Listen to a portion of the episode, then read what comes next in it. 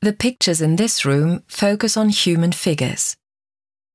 In these works, Armitage interweaves ancient European mythology with contemporary Kenyan history. This creates pictures that go beyond the mere illustration of a myth or a political event.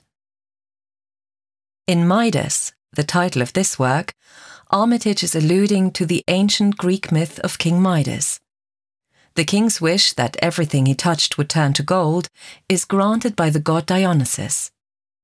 Initially thrilled with all his wealth, Midas soon finds out that gold fever has also its disadvantages.